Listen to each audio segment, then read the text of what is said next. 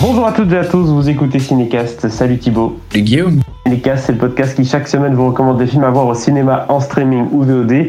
Aujourd'hui, on va vous parler de Un homme en colère, un film réalisé par Guy Ritchie avec Jason Statham et Jeffrey Donovan. Le film est sorti ce mercredi 23 juin au cinéma. Alors de quoi ça parle? Ça parle d'un convoyeur qui a été fraîchement euh, engagé, euh, qui surprend tous ses collègues parce qu'il est vachement précis hein, quand il s'agit de tirer, quand il s'agit de s'en sortir avec ses, ses armes d'assaut. Euh, et forcément, qui dit convoyeur de fond dit éventuellement braquage.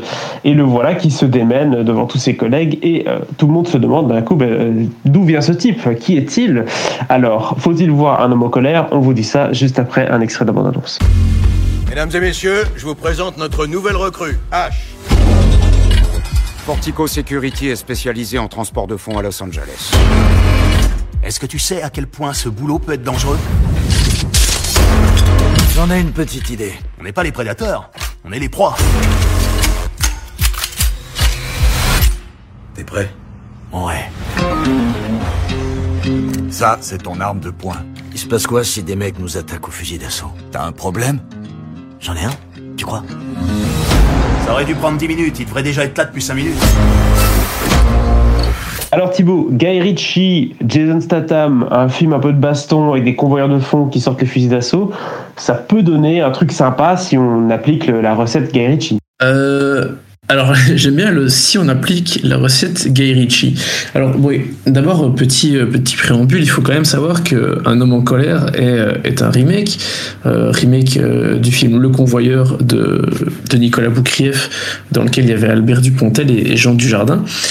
Euh, et donc, pas du tout, pas du tout un film original. Et cela dit, c'est pas la première fois que, que Guy Ritchie fait un remake. Mais euh, la question était de savoir effectivement s'il allait faire ça dans son style ou pas. Euh, la réponse est non. Il n'y a pas le style Guy Ritchie. Euh, et c'est et une bonne chose et une mauvaise chose, je trouve. Mais enfin, soit.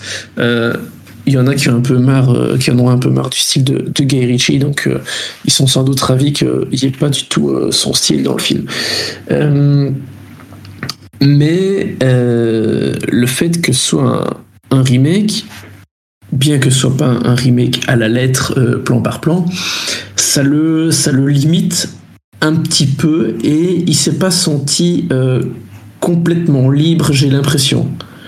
Euh, L'histoire diffère quand même pas mal hein, du, de l'original, mais, mais j'ai l'impression qu'avec ce style d'histoire, qui se rapproche pourtant, enfin qui est quand même assez proche de son univers, hein, euh, des braquages, euh, enfin des gens qui vont se tirer dessus, enfin Guy Ritchie quoi.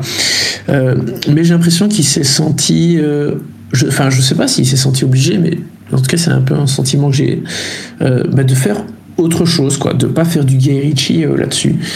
Et du coup ça donne quand même quelque chose d'assez sérieux avec des dialogues qui globalement sont pas hyper bien écrits, mais de temps en temps il y a des petites répliques qui claquent et euh, ça fait plaisir de, voir Jason Statham euh, balancer ces petites répliques cool. Mais, euh, mais voilà, il n'y a pas du tout le style Guy Ritchie, c'est très, c'est très sérieux.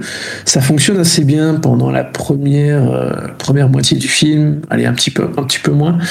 Et puis après, euh, malheureusement, la, structure narrative fait que euh, on, tombe dans un truc euh, très classique où au début, tu avais le point de vue, t'avais un point de vue relativement neutre, et puis tu as le point de vue d'un personnage, et puis d'un autre, et puis d'un autre. C'est pas Vantage Point, anglais d'attaque en français, mais mais du coup, je trouve que ça alourdit un peu le bazar parce que surtout qu'il y a des choses que tu as déjà comprises, euh, que tu as déjà comprises avant qu'on qu'il ne l'explique, tu vois. Euh, Il y en a d'autres, t'as pas, pas besoin de les comprendre. Enfin voilà, ça euh, ce- ce- cette structure narrative alourdit un petit peu le, le film, malheureusement. Et, et c'est dommage parce qu'il y a moyen de faire un truc qui certes est con euh, mais bien fait et du coup est plaisant et, et au final c'est c'est con, c'est plutôt bien fait et un peu plaisant pendant une partie et puis après en vrai t'en as t'en as un peu plus rien à foutre quoi.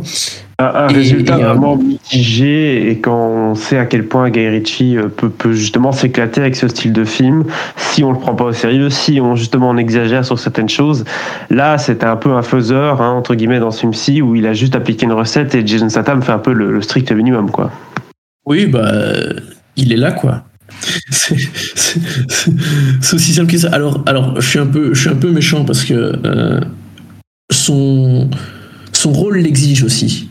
Voilà, euh, le, personnage de Jason Statham n'est pas exactement celui qu'il prétend être. Je spoil pas grand chose en disant ça parce que c'est évident dès le début du film. Euh, du coup, voilà, il est un peu. euh, bah, pas vraiment. Enfin, si, c'est une espèce de couverture, si tu veux. Il se fait passer pour quelqu'un d'autre, quelqu'un qui n'existe pas. Donc forcément, il est un peu, euh, il doit, il doit cacher des choses et ça se sent dans son jeu, euh, enfin son jeu. il est impassible, quoi. C'est Statham.